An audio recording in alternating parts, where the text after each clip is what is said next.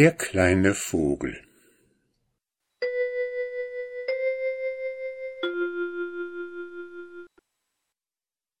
Ein Mann und eine Frau wohnten in einem hübschen kleinen Hause.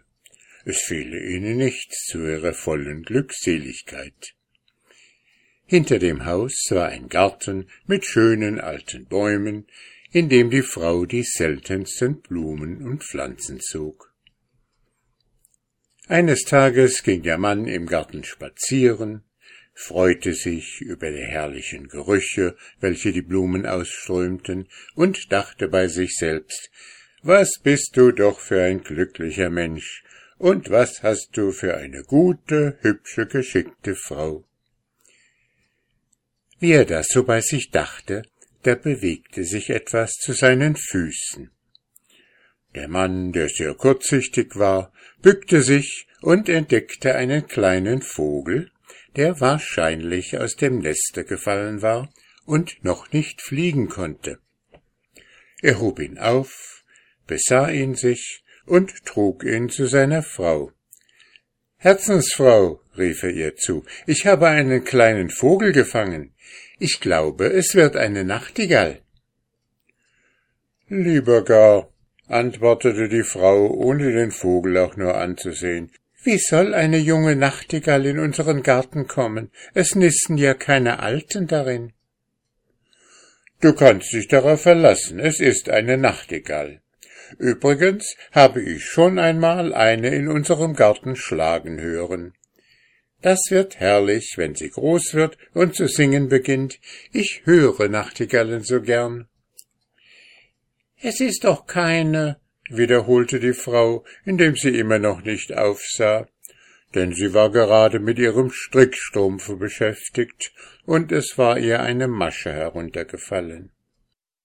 Doch, doch, sagte der Mann, ich sehe es jetzt ganz genau. Und er hielt sich den Vogel dicht an die Nase.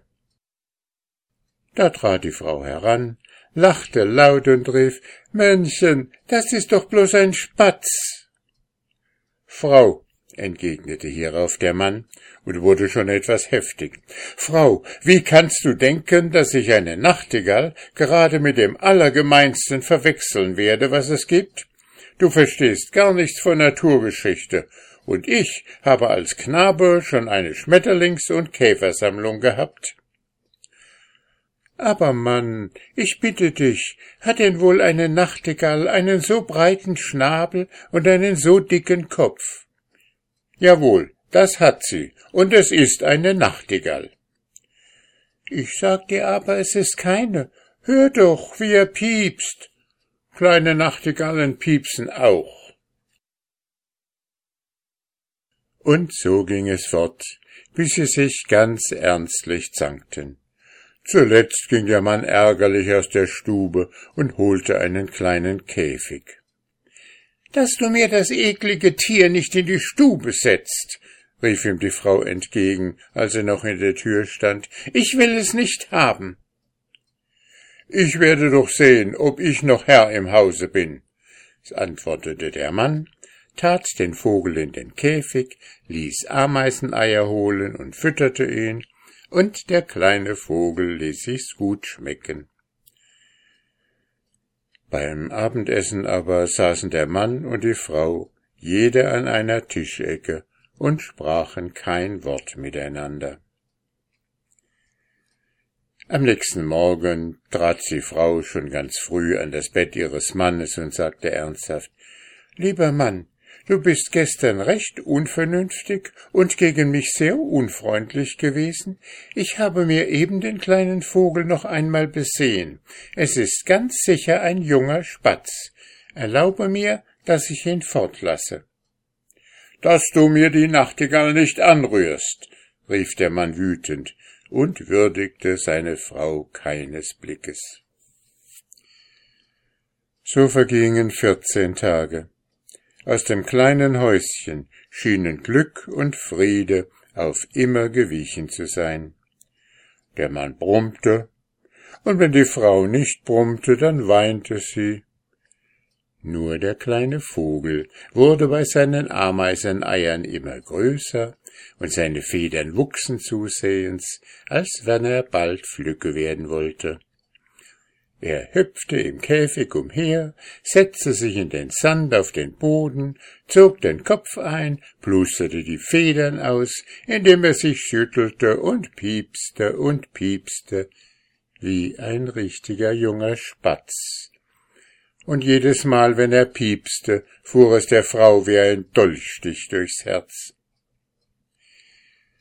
Eines Tages war der Mann ausgegangen und die Frau saß weinend allein im Zimmer und dachte darüber nach, wie glücklich sie doch mit ihrem Manne gelebt habe, wie vergnügt sie von früh bis zum Abend gewesen seien und wie ihr Mann sie geliebt. Und wie nun alles, alles aus sei, seit der verwünschte Vogel ins Haus gekommen. Plötzlich sprang sie auf, wie jemand, der einen raschen Entschluss fasst, nahm den Vogel aus dem Käfig und ließ ihn zum Fenster in den Garten hinaushüpfen. Gleich darauf kam der Mann. Lieber Mann, sagte die Frau, indem sie nicht wagte, ihn anzusehen.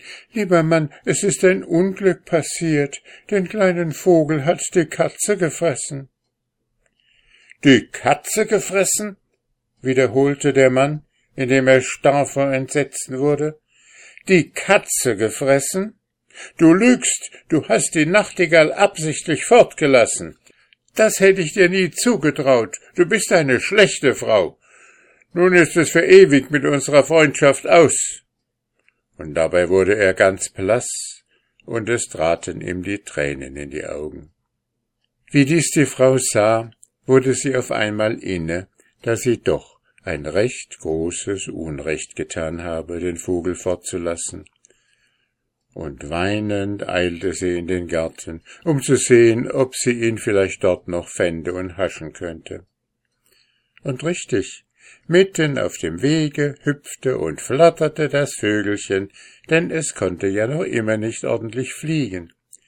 Da stürzte die Frau auf dasselbe zu, um es zu fangen, aber das Vögelchen huschte ins Beet und vom Beet in einen Busch und von diesem wieder unter einen anderen, und die Frau stürzte in ihrer Herzensangst hinter ihm her. Sie zertrat die Beete und Blumen, ohne im geringsten darauf zu achten, und jagte sich wohl eine halbe Stunde lang mit dem Vogel im Garten herum.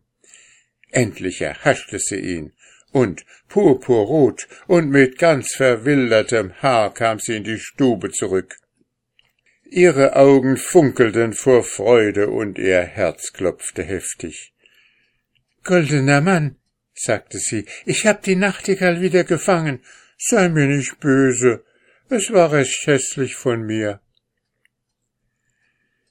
Da sah der Mann seine Frau zum ersten Mal wieder freundlich an und wie er sie ansah, meinte er, dass sie noch nie so hübsch gewesen wäre wie in diesem Augenblick. Er nahm ihr den kleinen Vogel aus der Hand, hielt ihn sich wieder dicht vor die Nase, besah ihn sich von allen Seiten, schüttelte den Kopf und sagte dann Kindchen, du hattest doch recht, jetzt sehe ich's erst, es ist wirklich nur ein Spatz. Es ist doch merkwürdig, wie sehr man sich täuschen kann.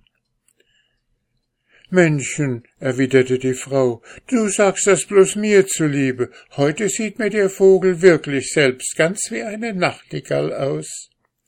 Nein, nein, fiel ihr der Mann ins Wort, indem er den Vogel noch einmal besah und lachte laut. Nein, nein, das ist ein ganz gewöhnlicher Gelbschnabel. Und dann gab er seiner Frau einen herzhaften Kuss und fuhr fort. Trag ihn wieder in den Garten, und lass den dummen Spatz, der uns vierzehn Tage lang so unglücklich gemacht hat, fliegen. Nein, entgegnete die Frau, das wäre grausam. Er ist noch nicht recht flücke, und die Katze könnte ihn wirklich kriegen. Wir wollen ihn noch einige Tage füttern, bis ihm die Federn noch mehr gewachsen sind, und dann, dann wollen wir ihn fliegen lassen. Die Moral von der Geschichte aber ist, wenn jemand einen Spatz gefangen hat und denkt, es sei eine Nachtigall, sag's ihm beileibe nicht, denn er nimmt es sonst übel und später wird er es gewiss von selbst merken.